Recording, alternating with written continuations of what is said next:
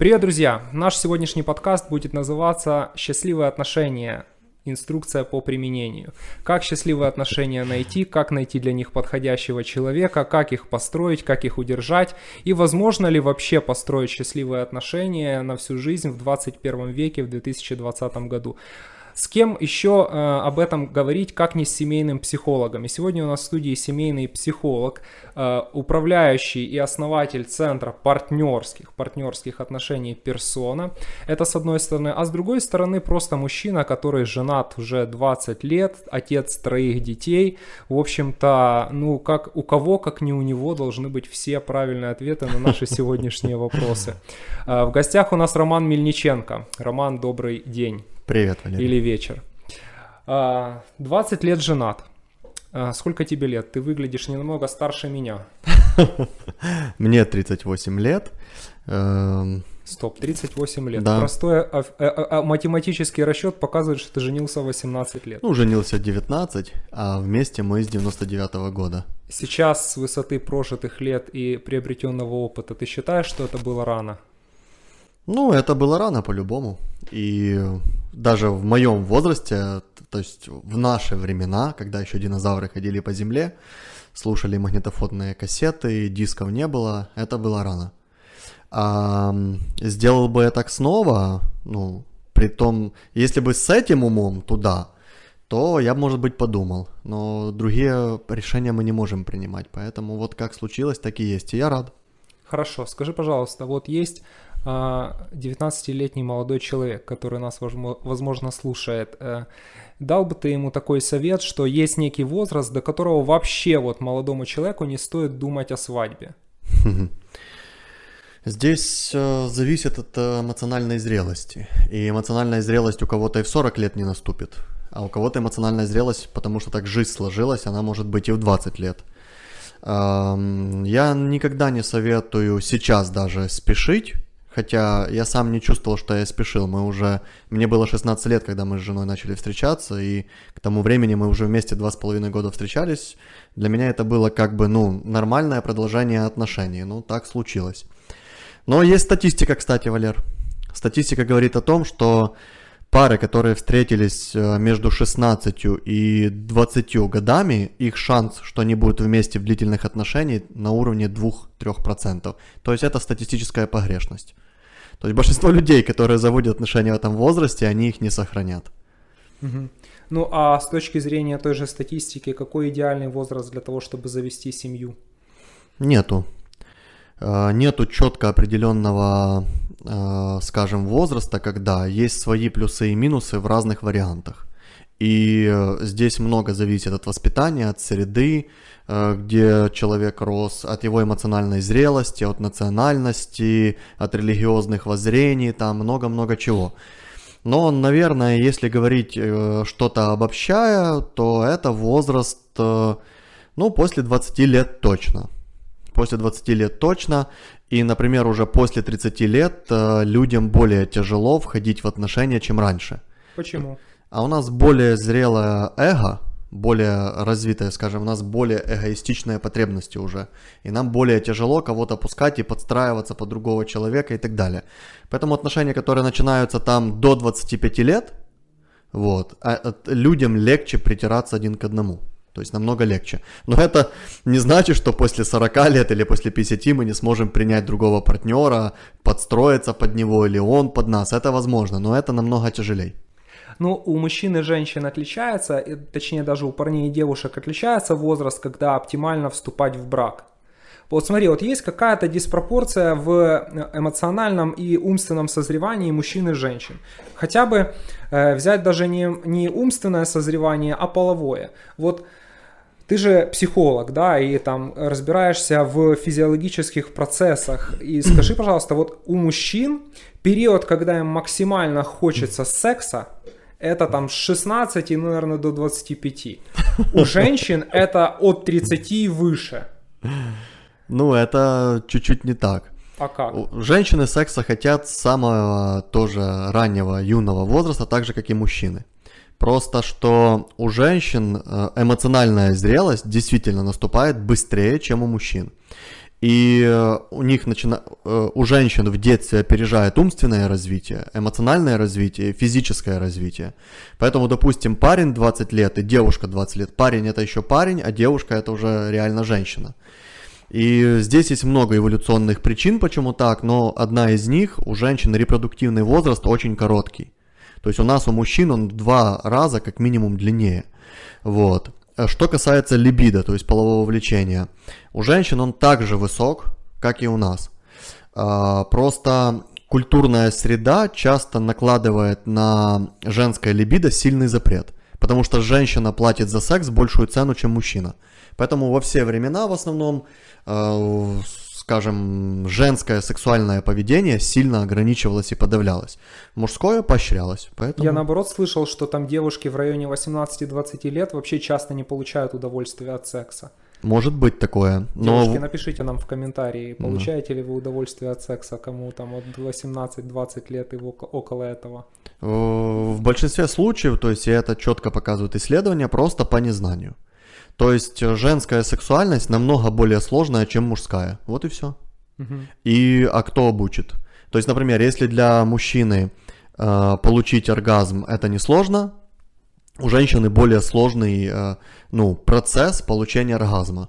У женщины больше эрогенных зон, больше зон удовольствия, их нужно изучать, нужно время, чтобы разобраться со своим телом. И так как у нас девочек никто не воспитывает, как быстро разобраться со своим телом, то у них это занимает дольше, вот и все. Плюс стыд, плюс воспитание, плюс страшно сказать, что я хочу, ну и так дальше и тому подобное. Хорошо, давай к теме нашего сегодняшнего подкаста «Идеальные отношения». Для того, чтобы их построить, надо найти человека, с которыми их строить. Скажи, пожалуйста, вот начали встречаться парень с девушкой. Как понять, что это твой человек? Ну, во-первых, идеального партнера нет, и идеальных отношений тоже. Это важно понять. Но есть люди, которые тебе подходят, есть люди, которые тебе не подходят. Да, но это не про идеальный. И это не про идеальный. Нет ни одних идеальных отношений и нет ни одного идеального партнера. Но есть э, три категории, как я учу своих партнеров, как смотреть. То есть э, первый уровень это либидо. То есть, например, если я иду навстречу с женщиной и девушкой, да, и она мне сексуально не привлекательна, но, допустим, мне нравятся ее интересы, мне нравится, как она общается, я чувствую к ней эмоциональную близость, как бы, ну, это может быть хорошая подруга. Угу. Но на этом конец. А, то есть, первый, то же самое у женщин. Они бывают, ну, вот мужчина, он такой безопасный, он такой, ну, как бы с ним так надежно, но она его не хочет. Но угу. часто женщины за таких выходят замуж, но их не хотят. Могут и пару детей родить, а потом, соответственно, сексуальная жизнь никуда не идет. То есть у ребят во френд-зоне есть шанс. Ну, конечно. И вот получается, значит, первый критерий, подходит мне этот человек или нет, есть ли у меня к нему сексуальный интерес, и он должен быть высоким. Я смотрю на человека, и мне он нравится. Мне нравятся его руки, мне нравится его запах, это очень важно, потому что запах это один из важных критериев для мужчин и для женщин. То есть, э, а запах еще замаскирован. Часто бывает даже до первого секса точно не поймешь, какой запах у человека. Соответственно, нравится ли мне движение, какая идет от человека, вот, э, от его движений, от тела, как я чувствую это все. Это нужно э, прочувствовать. Второй уровень, это, то есть если первый есть, вот уже по сексу тебе человек подходит. Второе, это эмоциональная близость. То есть, например, когда я с человеком разговариваю, чувствую ли я себя в безопасности, чувствую ли, что я открыт, открыт ли мне человек. Бывает у нас возникает такое эмоциональное состояние, что я уже знаю этого человека. Как бы я чувствую, что это как будто, ну, мы уже как бы, типа, где-то виделись, типа, да, в прошлой жизни. Вот, это второе. И третье, это интерес, это ментальный уровень общения. То есть, если, например, мне с человеком реально интересно, потому что может быть так, я ее хочу, мне с ней комфортно эмоционально, но она тупая. И бывают такие женщины говорят, ну он тупой, ну он ну, просто тупая и ограничен. Тупая. А зачем тебе умная женщина? Умная женщина же сейчас так Никак, никак. Если женщина не умная, с ней не будет интересно. То есть вот эти все три пазла, они делают так, что ты будешь человеком долго. Может это будет 5, может 7, может 15, может быть 20 лет. Но если какой-то из этих пазлов слабый или выпадает, все, это точно не ваш человек. И есть такое, условно говоря, правило трех встреч, когда мы можем за эти 3-4 встречи прочувствовать все этих три позиции. И, соответственно, после того, как мы их прочувствовали, мы можем себе сказать, ну, можно рисковать. Можно идти в секс, можно идти еще куда-то, можно пробовать заводить отношения с этим человеком. Но если какого-то с этого уровня нет, даже пробовать не нужно. Это до свидания. Хорошо, ну та, рисковать идти в секс. В чем тут риск-то идти в секс? Наоборот, надо аж проверить первый пункт, хочется, хочется ли тебе сексуальной близости, пойдя в секс. А то, может, тебе хочется, но ты пойдешь и расхочется. Как знаешь, мне когда-то очень нравились полненькие девушки. Вот я когда был студентом, мне очень нравились mm-hmm. девушки, у которых есть лишний вес. Мне казались они чертовски сексуальными. На тот момент у них, как правило, была большая грудь, большая попа. Знаешь, mm-hmm. до тех пор, пока у меня не, не завелась полненькая девушка, которая пока дойдет без лифта ко мне на восьмой этаж, уже чертовски вспотеет. Понимаешь? И она пришла уже, фу, я уже не могу, все, понимаю. И вот все, и мне разонравились, хотя мне она казалась чертовски привлекательной. Ну, скажем так, что риск первого секса это то, что отношения закончатся. Потому что человек может подойти мне по этим трем позициям, но оно как-то не пойдет. И, соответственно, на этом отношения заканчиваются. Для нас это даже краткосрочные отношения, которые обрываются, но у нас была надежда, что они куда-то пойдут, оно для нас все равно наносит определенный дискомфорт эмоциональный. Поэтому вот риск это в этом, что отношения не продолжатся. Но если, допустим, секс нормальный, и потом второй, и он лучше, и лучше, и, скажем так, 90% случаев секс улучшается. То есть и только 10%, что пара прям совпадает вот так. Но обычно, когда пара совпадает вот так, это значит, что у них в других сферах обычно не совпадает. Это такой вот парадокс. Я с тобой чертовски не согласен насчет того, что секс улучшается. А как же насчет того, что секс надоедает? Вот встретился ты с девушкой, кажется, она такая великолепная. Нет, нет, ты посмотри даже по своему. Ну раз, два, три, ага. все, и надоело. Значит, это не твой человек, все. То есть, э, э, когда пара сходится, у нее всегда идет развитие отношений. Если развитие отношений не идет, все, лучше не тянуть. Бывает, люди начинают встречаться, и уже после второй, третьего секса или после там третьей, четвертой встречи понятно, что это не то. Но люди дальше, а вдруг, может, присмотрюсь куда-то. Нет, нет, не будет. То есть у пары начинается или сказкообразно, идет mm все на улучшение, или вот так вот по хорошей, не недолго, а там, например, месяц, два, и постоянно все улучшается. mm Секс улучшается, близость улучшается, понимание улучшается, все. Вот это уже отношения развиваются. Но если динамика пошла, как ты говоришь, вниз, ну это все, нужно сразу сказать до свидания. Хорошо, есть еще а, в этой всей истории есть еще третий сценарий. Это затяжное плато. Я сам э, был в такой ситуации, у меня есть хороший приятель, который тоже в такой ситуации, когда отношения с девушкой хорошие, то есть они друг друга, ну, можно сказать, любят, они живут уже вместе, ну, живут вместе 5 лет, живут вместе 7 лет, живут вместе 10 лет, и все вроде бы хорошо, но что-то ему не дает сделать вот этот вот шаг, знаешь, и жениться на ней. И Э, уйти от нее он тоже не может, и она, соответственно, не может от него уйти, потому что они уже проросли в друг друга, как-то притерлись, и вроде и хорошо, и уже старая добрая Галюня мне борща насыпет дома, и куда же я от нее денусь. При этом его продолжают привлекать другие девушки, при этом, э, собственно, он э, не против бы, может, и новые отношения завести, но вот как-то между выбором завести новые отношения, жениться и расстаться, он не может выбрать ни один из этих вариантов. Ему просто в идеале бы вот так вот прожить всю жизнь. Что ты скажешь на этот счет? Нужно ли такие отношения заканчивать, либо нужно решаться делать этот шаг? И какие сигналы, триггеры к тому, чтобы закончить, либо жениться, либо что делать? Ну, во-первых, я бы советовал этому человеку разобраться в себе, и могут быть разные причины такого поведения. Я конкретно отвечаю не конкретно на его, а в общем. Как чаще всего бывает? Чаще всего у человека есть фраза «я жду кого-то лучшего». И, соответственно, он даже не осознает, что у него есть эта фраза. И он в пассивном режиме ожидания находится. Я жду кого-то лучшего, чем ты. И бывает здесь несколько категорий. Я жду кого-то лучшего, чем ты для секса. Я жду кого-то лучшего, чем ты для рождения детей. Бывает, что в сексе там все хорошо, но, допустим, женщина и мужчина, я не хочу детей, я не хочу детей, я не хочу детей. И они не слышат, что у нас бывает так, что мы этого мужчину или женщину воспринимаем как партнера классно, но как родителя мы не воспринимаем. И, этого, и это с разных уровней мозга идет, эти, эти желания. И мы часто их не осознаем. А, а бывают какие-то эмоциональные травмы. Допустим, у человека страх, эмоциональный, э, страх близости эмоциональный, и он боится сблизиться. И, соответственно, он боится с этой женщиной сблизиться, и с какой-то другой тоже боится сблизиться. И поэтому это он не оставляет, потому что страх одиночества, но и страх близости одновременно. Вот такое как бы противоречие. Потому когда он от нее отдаляется, ему плохо. Не могу бросить. Когда к ней приближается, не могу приблизиться полностью. Потому ему нужно разобраться, какая из тех, которые я озвучил, причин могут быть у него. Вот и все. А так можно, конечно, всю жизнь просидеть. Если он хочет всю жизнь так сидит, ну пусть сидит.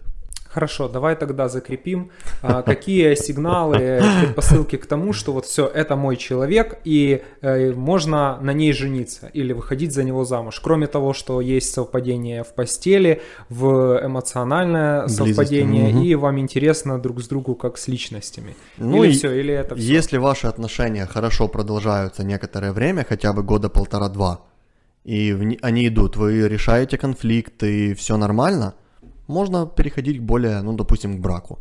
Можно и не спешить. Но важно понимать, что среднестатистически, если решение о браке не принято до трех лет, то потом обычно пара расстается. Вот и все. Угу. Вот так. А как же, как говорят некоторые именитые психологи, что жениться надо только по большой любви и типа с целью создать, завести детей, а иначе это бессмысленно? Ну, это скажем, есть э, разные воззрения, в чем суть брака. И, например, э, патриархальное воззрение на брак, что такое брак, это продолжение рода. Соответственно, брак это договор между мужчиной и женщиной, и брак происходит от слова брать, то есть это именно патриархальное, то есть брак, э, хотя сегодня многие женщины типа вот брак, он за наши права, он за права мужчин всегда был. То есть право мужчины какое? Мне нужна женщина, которая продолжит мой род. Потому что мне нужно передавать материальное значит, благо своим детям. И это должны быть только мои дети. И за это я тебе что? То есть ты сидишь дома, тебе нельзя общаться с другими мужчинами, ты только вот здесь семья и больше никуда, а, но я тебе за это обеспечиваю твою жизнь, там ля-ля-ля. Вот, все. Вот это такой как бы брак. То есть я тебя беру, и за это и ты мне рожаешь. Моя. Теперь ты моя, да. При этом он может себе иметь других там женщин и так далее. Она, конечно, не может этого всего иметь. Вот что такое патриархальный брак, продолжение рода. Вот как она работала. И поэтому создание брака раньше не для продолжения рода, это было странно. Плодитесь, размножайтесь, вот и все. Сегодня же брак в контексте того, как изменилось время, то есть раньше личное счастье человека не ставилось во главу угла. То есть ты должен был жить на благо Бога, э, государства, своего там хозяина или кого-то там еще. А личное счастье, будешь ты при этом счастлив, никого не интересовало. То есть ты должен выполнять свою функцию. Самая сильная перемена произошла в 60-е годы 20 века только. То есть уже почти 100 лет прошло после создания психоанализа, и только тогда постепенно дошло, что я хочу жить так, как я хочу. Я хочу, чтобы я был лично счастлив. А государство должно мне помогать строить личное счастье. И потому вот такая система. Когда победила эта идея про личное счастье, соответственно, зачем начались разводы? Почему? Потому что если мне личное счастье, а мне с тобой хреново, ну то есть ты задолбала меня, запилила, иди нафиг. И все, тогда это можно. Или она его. Ты там бухаешь, деньги не зарабатываешь, иди нафиг. Все, и люди начали расставаться, потому что мое личное счастье стало на первом месте. И в браке тоже. Поэтому сегодняшняя модель, скажем, вот партнерских отношений не в том, чтобы только род продлить, а чтобы мы как пара были счастливы. То есть я с тобой не потому, что хочу рожать детей, хотя я, может, и это хочу. Но в первую очередь я хочу, чтобы я был счастлив с тобой, ну а ты, соответственно, со мной. Вот для этого браки существуют сегодня. Хорошо, 2020 год на дворе. Набывает популярности такой вид сожительства, даже официального брака, как свободные отношения. Когда мы с тобой живем, мы с тобой совпадаем вроде бы по всем трем важным критериям, но ты можешь, если хочешь, и я могу, если хочу. А, с точки зрения психологии, насколько это нормально и насколько у этого хорошие либо плохие последствия. Потому что не с... я не знаю, как там у тебя или у твоих клиентов, но Э, что мне кажется, что со временем, безусловно, мужчина начинает терять сексуальный интерес к своей жене. Как-то это все становится довольно привычно и обыденно. И некоторые, чтобы не расставаться и не решать этот вопрос там изменами, которая может перерасти нечаянно во влюбленность в какую-то молодую студентку, решают этот вопрос тем, что позволяют открыто, ты можешь все, что хочешь, но, пожалуйста, мне об этом говори. Какие у этого могут быть последствия? Ну, смотри, здесь на самом деле ты просто задал здесь не один вопрос, здесь очень много вопросов. И на самом-то деле, э, чтобы ответить как бы на этот вопрос, нужно сначала посмотреть на природу человека. Какая у нас природа? Если мы посмотрим на млекопитающих, мы увидим интересную вещь, что млекопитающие делятся или на полигамные виды, или на моногамные виды. И никогда нет у кого-то посередине. То есть нет такого, скажем, бычка, который всю жизнь будет предан одной корове. Или петуха, который будет всю жизнь любить одну курицу. Но в то же время, например, есть а, там моногамные виды, например, даже среди волков и так далее, то есть много, очень много, у которых пары почти на всю жизнь, там лебеди, там и пошло и поехало, то есть очень много, и даже это есть на уровне рыб, например. То есть мы везде можем в природе увидеть, что есть и полигамное поведение, и моногамное поведение. И вот что за зверь человек, какие мы? И вот всегда было там спор, мы полигамные или мы моногамные, какие мы? А сегодня мы можем, э, скажем, с четкой определенностью сказать, что у нас, скажем, э, моногамная сериальность. Угу. То есть мы моногамный... полигамность. Э, да, мы моногамный сериальный вид. То есть имеется в виду как, что нам легче всего создавать временный союз Эм, в котором мы рожаем какое-то количество детей, воспитываем их до какого-то возраста, а потом можем расторгнуть этот союз и разойтись. При этом есть такое понятие, как полиамория. Полиамория – это когда несколько половых партнеров может быть пар- параллельно. То есть, допустим, вот то, о чем ты говорил, как бы свободные отношения, это подразумевается полиамория, что у меня есть один человек, с которым у меня постоянно сексуальные отношения, второй человек, ну, допустим, может быть, третий, или вот этих два там достаточно. Но что еще мы про людей точно знаем? Что у нас есть люди, у которых поведение стремится к моногамному, есть люди, которых поведение стремится к полигамному, и посредине большинство людей, поведение которых, оно как бы такое полиамория с длительной моногамией. Вот так. Вот это так, такая вот особенность. И поэтому и для мужчин, и для женщин это одинаково. Через какое-то время мужчина не так привлекателен для женщины. И для мужчины не так привлекательна эта женщина. И это и для тех, и для тех одинаково, а не только для мужчин. Вот. Как с этим э, справлялись наши предки? Ну, во-первых, они мало жили.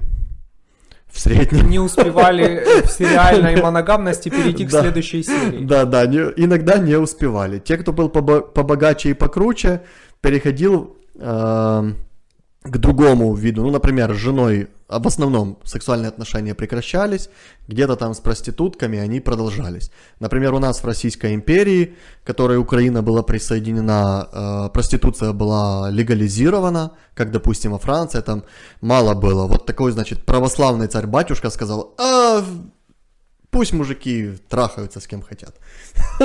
И все. И, в общем, она была узаконена, поэтому... Это, простите, какие времена? Ну, царь-батюшка. То есть, когда уже советская власть э, пришла, проституция еще оставалась узаконенной, а потом, я точно уже не помню, там в 20-е годы ее начали прижимать, прижимать, и потом запретили. Потом а, пришел Советский Союз, и наша страна ну, стала вот, менее прогрессивной. В этом смысле, да. Например, вот у нас Андреевская церковь, которая стоит, которую Александр III строил, там есть даже в этом, а, в музее Киева эта фотография, где на дверях церкви прибита табличка, на которой написано, значит, да, а, а, пока идет обедня в церкви, служба утренняя, значит, проституткам работать нельзя. Ну, а дальше можно, ничего. И батюшка может, если что, сходить тоже нормально. Понятно. Вот такая как бы ситуация. Но есть важная штука, что наше стремление к моногамным отношениям, оно тоже обосновано биологически. Нам нравится быть с человеком, с которым нам хорошо. И у нас с ним хорошие отношения. И сегодня, например, что мы можем сказать, что если э, люди действительно любят друг друга, у них все, всегда сохраняется высокая степень либидо, влечения друг к другу. При этом, когда влюбленность проходит для любой моногамной пары, сразу же будет хотеться другого партнера. Ну, сексуально. То есть я тебя люблю, и у нас в сексе все прекрасно. Но наконец-то я вижу, что есть другие самцы и самки.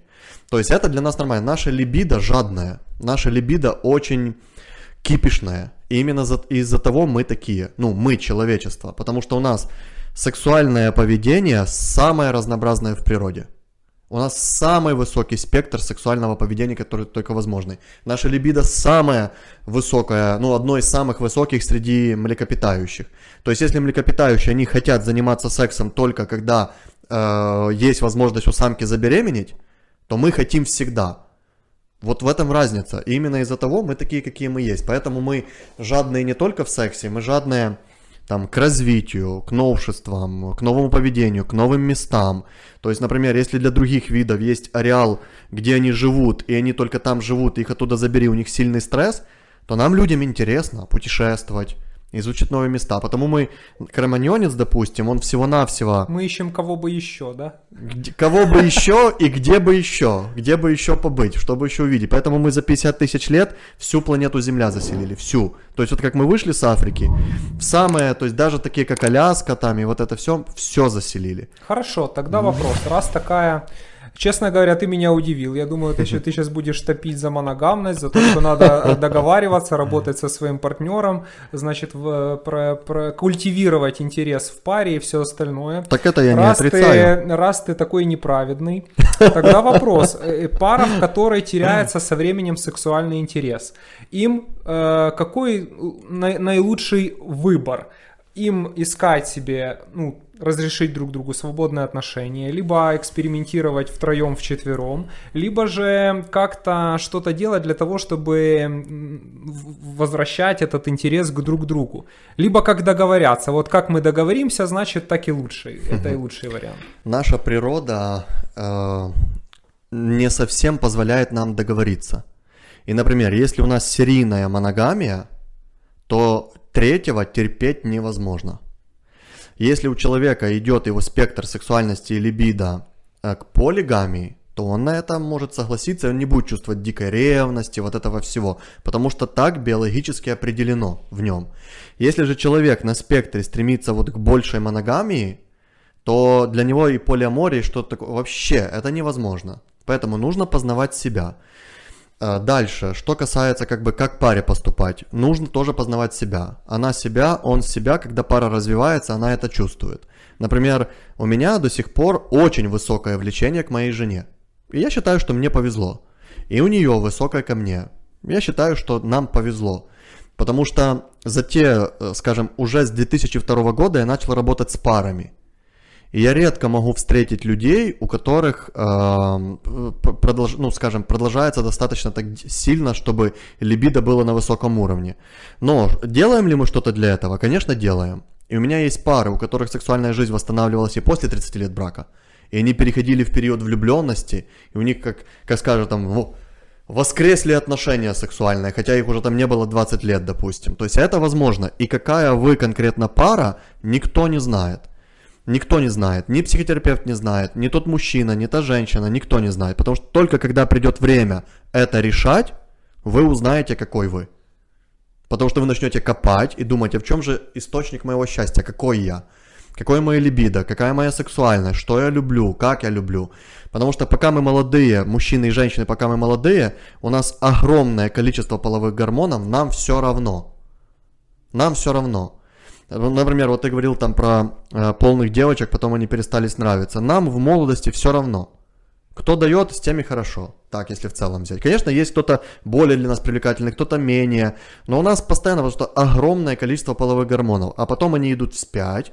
И только где-то после 30 лет мы начинаем задумываться, а что на самом деле я люблю в сексе. Какое в сексе? Какие у меня настоящие фантазии? Потому что мы можем, у нас могут быть фантазии, но мы их засовываем где-то там. Ну, потому что и так все работает то зачем что-то изобретать?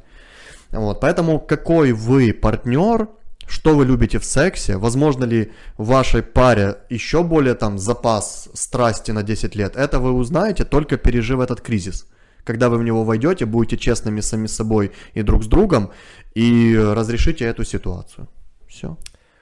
У тебя на канале есть такое видео, а у Романа Мельниченко есть свой YouTube канал, э, ссылка будет на него в описании. Рекомендую вам зайти посмотреть. Там есть такие глубокие ролики, не та попса, которую мы обсуждаем сейчас. И у него есть ролик о микроизменах. Я открыл для себя с твоего канала такое понятие, как микроизмена. И вот он говорит, э, ты говоришь, что в микроизмены, значит, это ай-яй плохо, потому что якобы ты влюблен в своего человека, в с которым ты живешь или на котором ты женат. А если ты кокетничаешь с девушкой в интернете, значит, следовательно, ты так ча- частичку своей влюбленности отдаешь ей. Если там у тебя произойдет какая-то химическая вспышка, ты можешь так раз и полностью влюбиться в ту девушку. А, Как же, то есть э, человеку, который по сути своей сериально моногамен, нужно, пока он увлечен одной серией, сосредоточиться на этом, и если уже эта серия, он видит, что подходит к концу, то уже как бы кокетничать потом, потому что вот э, в рамках отношений с одним человеком кокетничать с другими нельзя, если я правильно понимаю, потому что я, например, э, позволю себе высказаться, ну так чисто как мужская точка зрения, с этим не согласен, потому что мне, например, ну, во-первых, я считаю, что я для себя э, как-то к выводу пришел после 30, что э, в э, интригах, с- в романах с девушками, то, что мы называем интрижками и романчиками, мне интересно именно момент кокетничества. То есть, когда уже девушка приехала и, и готова на все, дальше я уже знаю, что будет, и дальше мне уже не интересно. Но как-то уговорить, пригласить там к себе, как-то вот это все витиеватые эти вещи, вот это самое ценное. Я понял, что дальше мне ничего не интересно, и я готов к тому, чтобы быть в одних отношениях и не изменять своей девушке. Но кокетничать с другими мне нравится. И более того, я понял для себя, что когда ты в отношениях и ты не общаешься с другими девушками, тебе кажется, что они где-то там такие прекрасные, там есть какая-то вот та, о которой я мечтал всю жизнь, именно с таким цветом волос и цветом глаз. А вот та, с которой я живу, я знаю ее недостатки, и она меня в чем-то радует, в чем-то и раздражает. А вот они, вот особенно идешь, когда по Крещатику, да, мы тут в Киеве живем, у нас есть много красивых девушек на Крещатике, идешь, кажется, просто, если ты сейчас освободишься от этих отношений, ты растворишься в десятках прекрасных девушек. А когда ты общаешься с ними,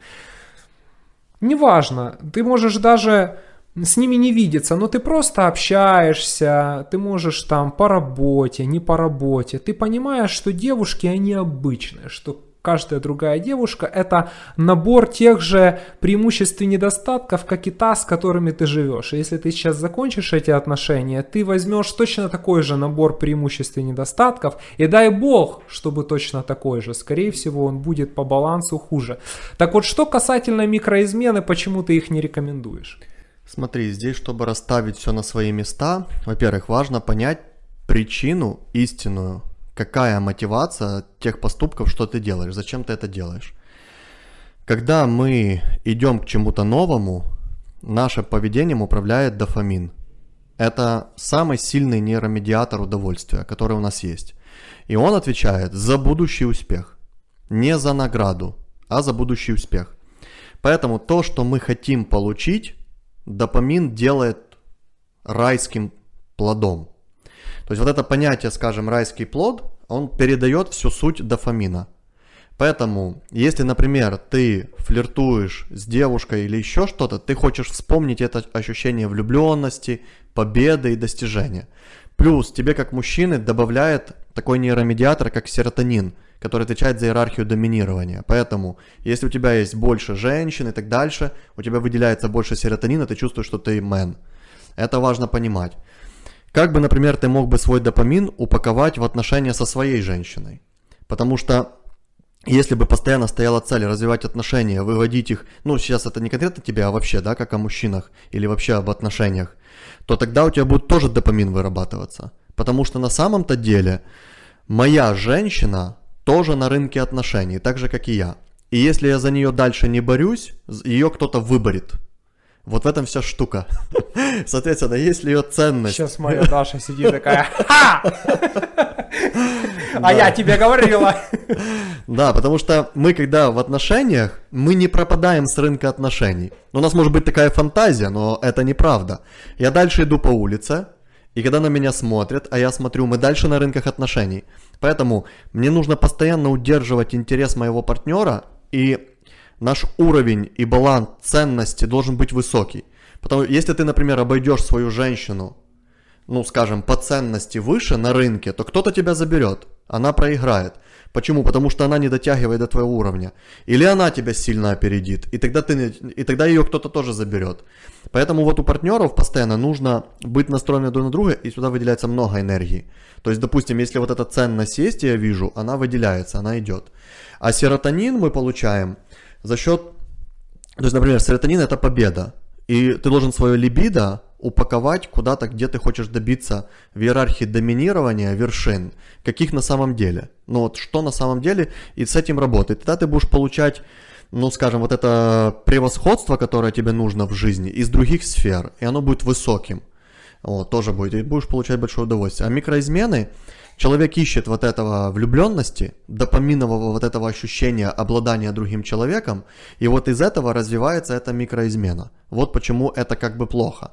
Но если у человека сейчас в отношениях э, нехорошо, и он где-то ищет себе эту влюбленность, он должен понимать, что он заложник своей природы. То есть он незрелый человек. Он живет по мановению своего инстинкта. Он еще не стал, это называется инициация.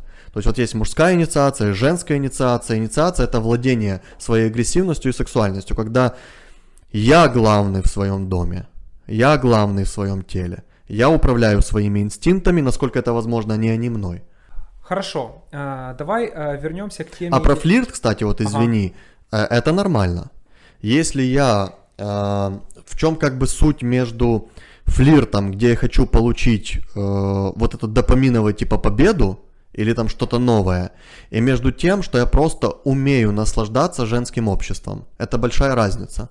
То есть, допустим, если я вижу женщину, и она мне нравится, Э, я могу подойти и обнять, это моя подруга, или мы поцелуем, я буду чувствовать удовольствие, но это будет окситоциновое удовольствие.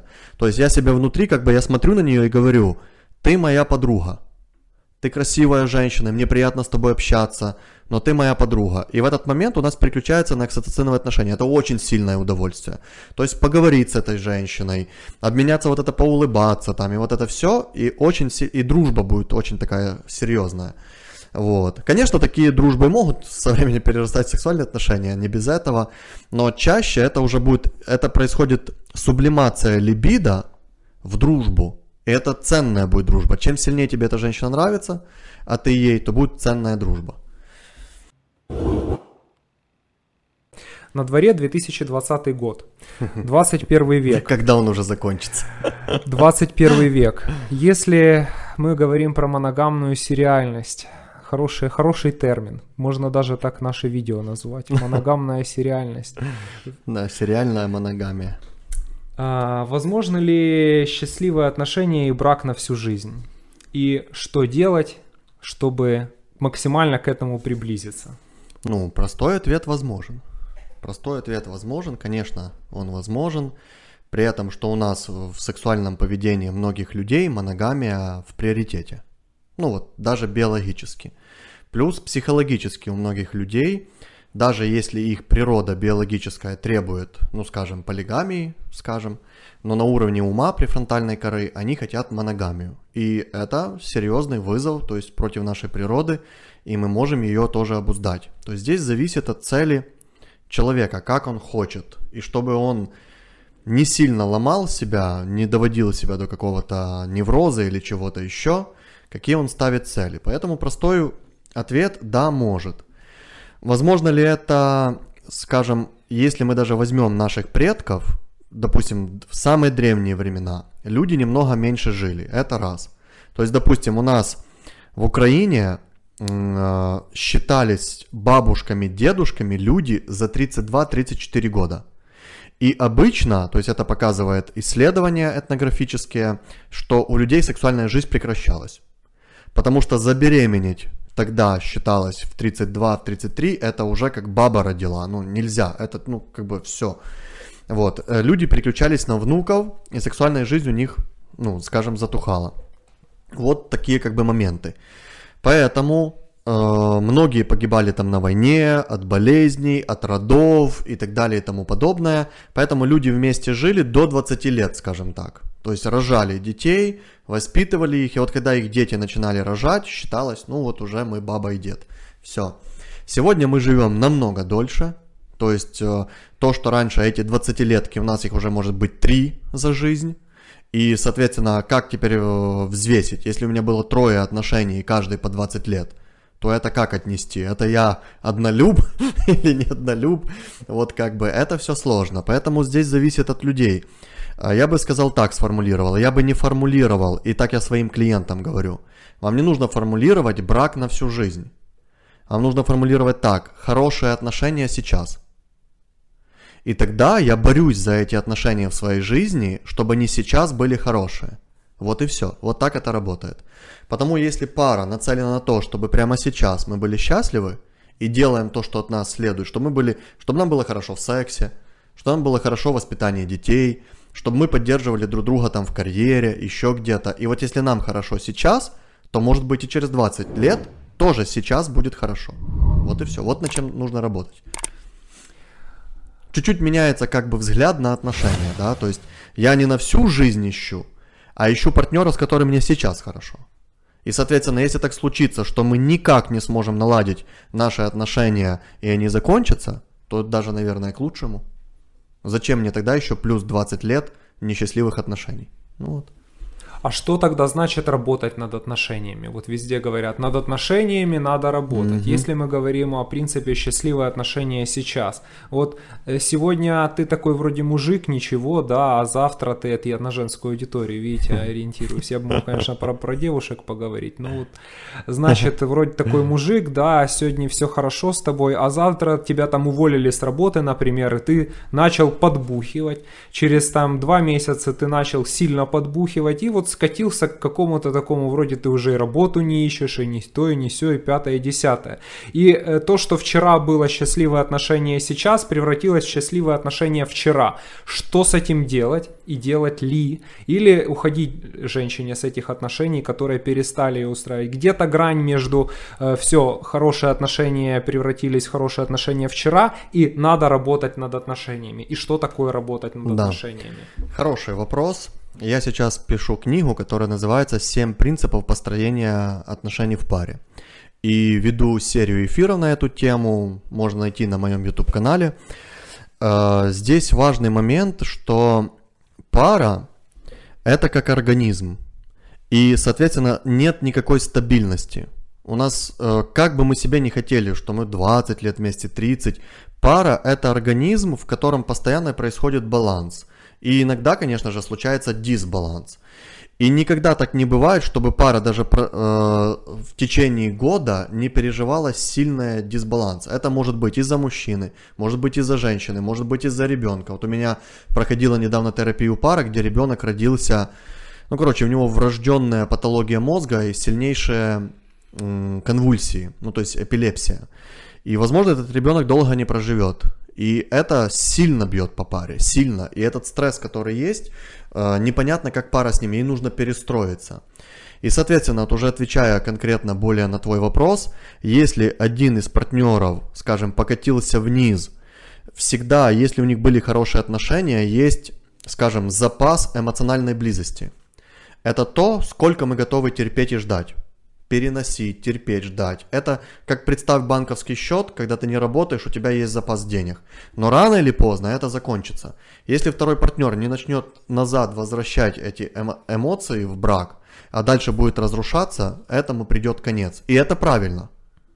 И пара, то есть партнер второй, который, например, видит, что это происходит, он должен вовремя остановиться.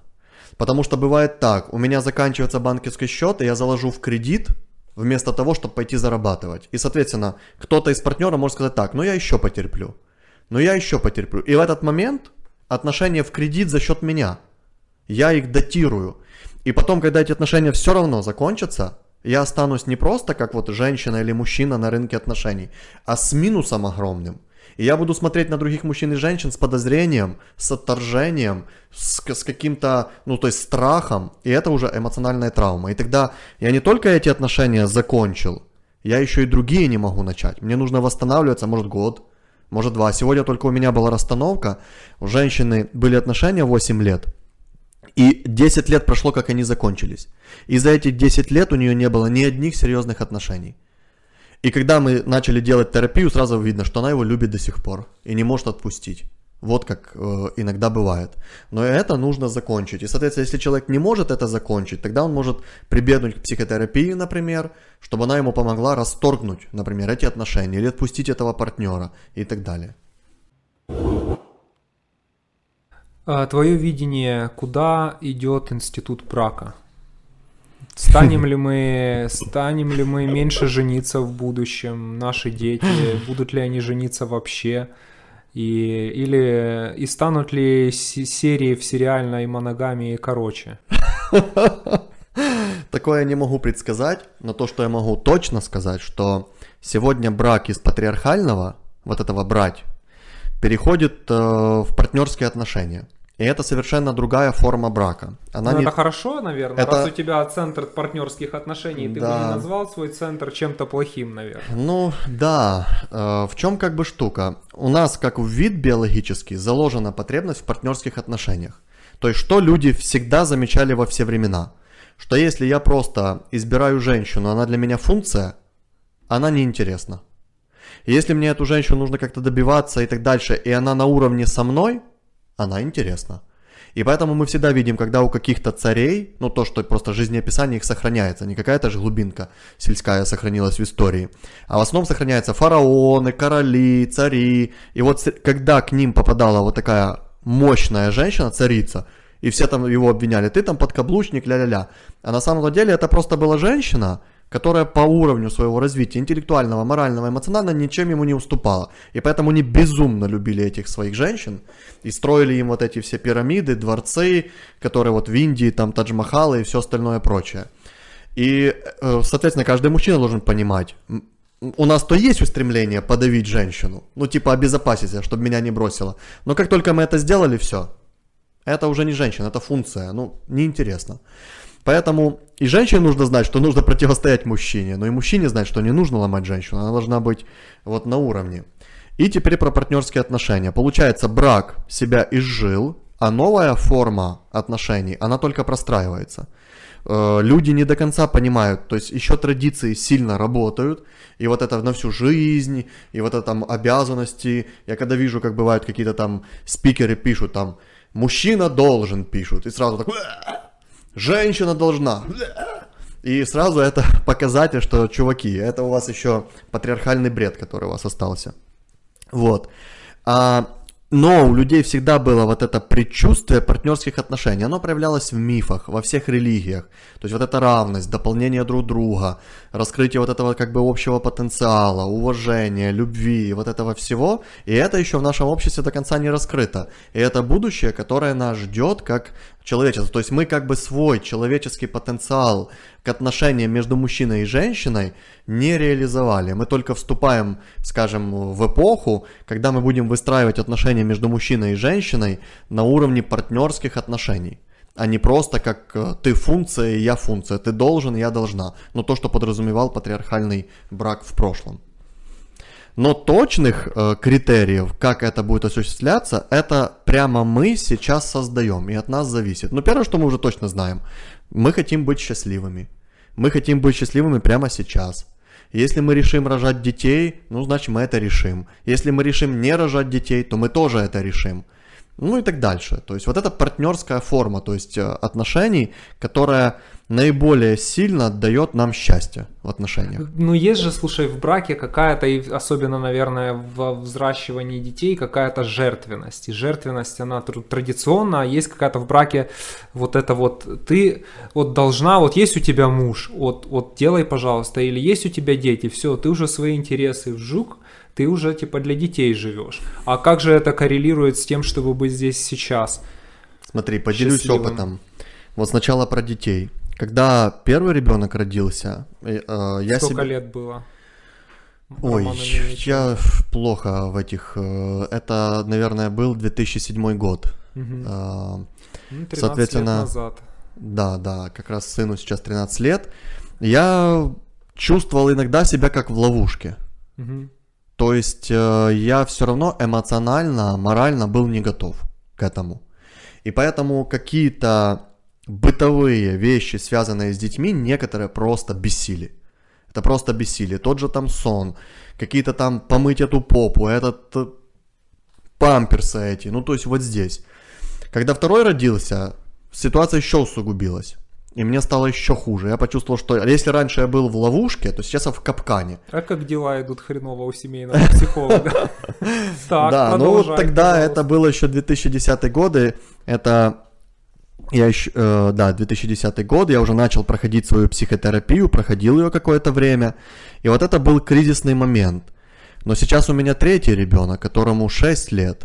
И я с удовольствием, ну, вот э, одеваю ему этот памперс, с огромнейшим удовольствием мою ему эту попу, с огромнейшим удовольствием те бытовые трудности, которые раньше меня бесили и хотелось, ну не знаю, небо проклясть или кого-то еще, вот, я это делаю с удовольствием. А что изменилось? Изменилось из должен на я хочу это делать.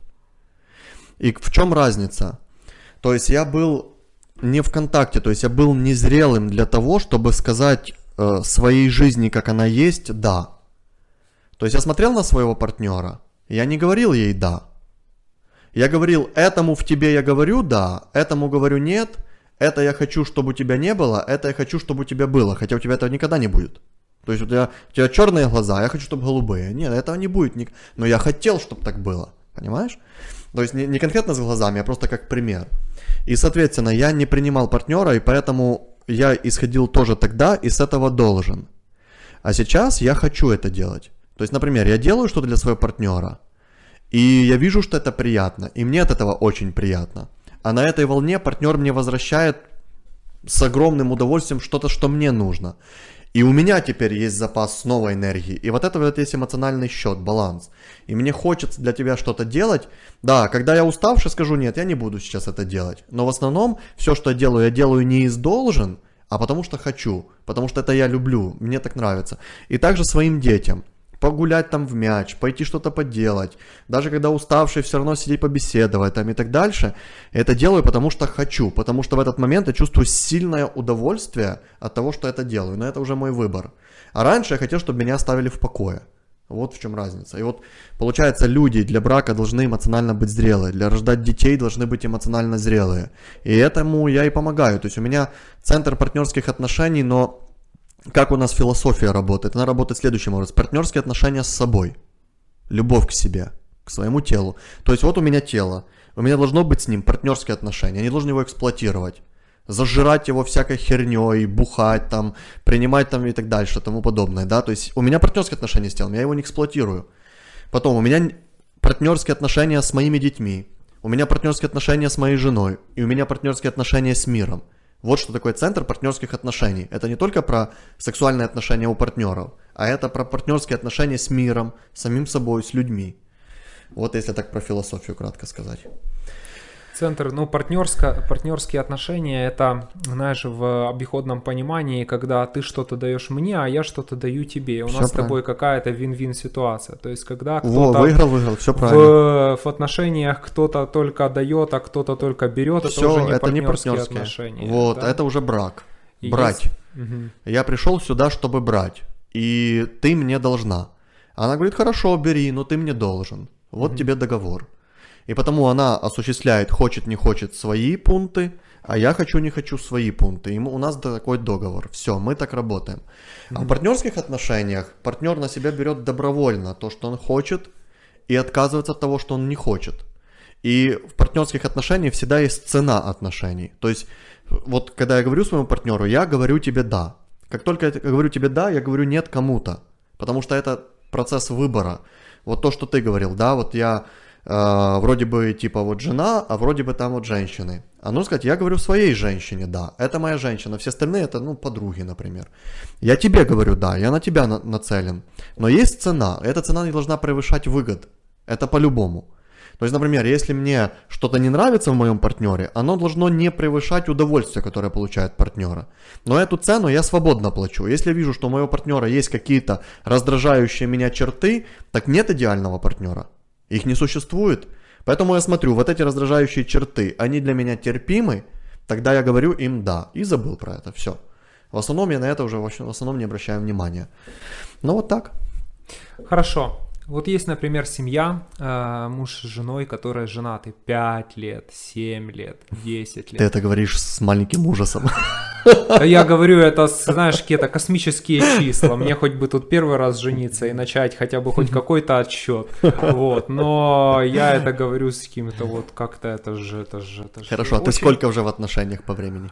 В отношениях уже 5 лет. Я. Ну так вот, из них считай ты в браке 5 лет. Из них два мы живем вместе. То есть мы э, дедлайн, при котором уже там 70% или сколько-то пар расстается, мы его уже прошли. Да, да, да это да. уже как бы... Ну вот, ты уже в отношениях, то есть партнерские отношения начинаются... Вот смотри, я тебе даже такую короткую... Брак заменило слово шлюб. Угу.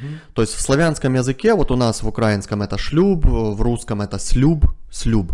То есть есть слово секс, а у нас есть слово слюб, но оно просто забылось, его нету. А в украинском языке шлюб уже не воспринимается как слюб. У нас шлюб это брак. А на самом деле слово шлюб означает секс. Угу. И вот, например, у мужчины и женщины произошел слюб, они выходят перед своим обществом, племенем и говорят, ну вот у нас сегодня был секс, слюб. Теперь mm-hmm. мы муж и жена. Mm-hmm. О, отлично, хорошо, все. Вот как, э, то есть, соответственно, люди э, понимали в древности, что если у них происходят сексуальные отношения, слюб, это и есть пара. Так и начинаются партнерские отношения. Все. На этом не нужно же какой-то штамп было ставить. Это ж понятно. А брак, он вытеснил, то есть, когда пришли христианские времена, Слюб, вот это слово слюб, явно намекающее на секс, вообще было за брата, остался брак вместо него. В украинском языке сохранилось слово шлюб. Поэтому у вас уже давным-давно с твоей женщиной слюб 5 лет. И поэтому поздравляю. Благодарю. Э, для тех, кто так долго в отношениях, каких-то 3 или 5 пунктов, что делать, чтобы отношения не теряли свой срок годности, были такими же прекрасными, как и вчера, сегодня. И Ничего не меняется. Ничего не меняется. Должна быть хорошая, разнообразная сексуальная жизнь. То есть в любой сексуальной паре есть рутинный секс. И он очень важен. Mm-hmm. То есть э, это просто нужно понимать психологически на уровне ума. Должен быть рутинный секс. То есть и мы от него ничего особо не требуем. Это просто рутинный секс. Нормас. Раз, два в неделю, у кого какое либидо. Но кроме рутинного секса должно быть 30, 20 или кто, у кого какой возраст там и так дальше, должно быть страстного секса, какого-то необычного секса, там где-то на грани чего-то секса и так далее. И это паре нужно простроить. То есть если пара сумеет упаковать свою теневую сексуальность вот этот страстный секс, им даже расстаться будет тяжко. Потому что быстро найти кого-то, и потом, чтобы так упаковать свои вот эти все фантазии с кем-то другим, это не так-то просто. Это достаточно сложно. У нас просто на этапе влюбленности секс и так хороший. Но если у кого-то есть потребность, ну не знаю, в каком-то БДСМ, или чтобы на него пописали, он не сможет каждому это сказать, а если даже скажет, то про него это не обязательно сделают для него. Поэтому, когда уже пара понастроила в себе какой-то процент этого э, секса и упаковала свою теневую. Это, кстати, в психотерапии есть четко, как это делается, как туда упаковать. И все, тогда пара очень держится. И вот эти вот вспышки такого, ну, например, там кому-то может нравиться секс там где-то рискованный, где-то там в публичных местах, там. Это не нужно постоянно за каждым сексом делать. Будет рутинный секс. Но и все равно и будет вот такой. Или там э, путешествуют люди, тогда у них либидо растет. И, соответственно, вот это первое, это никуда не отнимешь. Второе, сохранять эмоциональную близость, чтобы вот этот эмоциональный фон пары был светлым, как я говорю. То есть имеется в виду, что пара должна научиться решать конфликты правильно. Потому что конфликт это постоянная, каждодневная структура бытия пары. Это не может быть прожито дня, чтобы не было микроконфликтов, больших конфликтов и так далее. И поэтому, если пара научилась их решать, у них постоянно будет хорошая эмоциональная близость. И третье – интересы. То есть общие хобби, интересы или развитие, или там где, где много энергии. Ну, то есть это могут быть и дети поначалу, это может быть общий бизнес, это может быть путешествие, это может быть хобби, рисование, это пофигу что, собирание марок, но это должно быть несколько вот таких сфер, не одна обычно, несколько, на пересечении общих интересов, где они друг друга вот мотивируют. То есть, если они зожники, вот прекрасно. Вот они будут себе друг друга зожить там, и прям им будет э, прям прекрасно, будут сходить с ума вместе по ЗОЖу. Другие там какие-то спортсмены, значит, будут вместе там бегать эти марафоны, ультрамарафоны и так далее. Ну вот, пара должна иметь это. При этом каждый должен сохранять свою личную, интересную жизнь вне отношений друзья мужчины, друзья женщины, э, отдых отдельный, то есть я могу даже поехать 2-3 дня или даже неделю-две уехать сам отдыхать с друзьями или там как. То есть вот эти границы простраиваются, и тогда все будет хорошо много-много-много лет. То есть, потому что главная цель этой пары это сейчас, чтобы нам было хорошо. И они ищут этот баланс. Так как они умеют решать конфликты, они всегда находят. Друзья, я надеюсь, вам было интересно. Подписывайтесь на наш канал, также на канал Романа Мельниченко. Э, стройте ваши счастливые отношения и будьте счастливы. Спасибо вам за то, что нас смотрели. С вами был Астро Сапиенс и Роман Мельниченко, Центр партнерских отношений Персона. Всем пока. Пока. Как найти своего человека и построить с ним идеальные отношения? Никак. Не бывает ни идеальных отношений, ни идеальных людей. Твой человек это тот, чьи недостатки тебя практически не раздражают. Или его достоинства с лихвой покрывают те недостатки, которые в нем есть. И тебе все равно хочется с ним быть, потому что рядом с этим человеком ты счастлив, несмотря на его недостатки. А идеального человека, в котором ничего тебя раздражать не будет, ты никогда не найдешь. Собственно, как и ни один человек – живущие на этой планете. За любовь.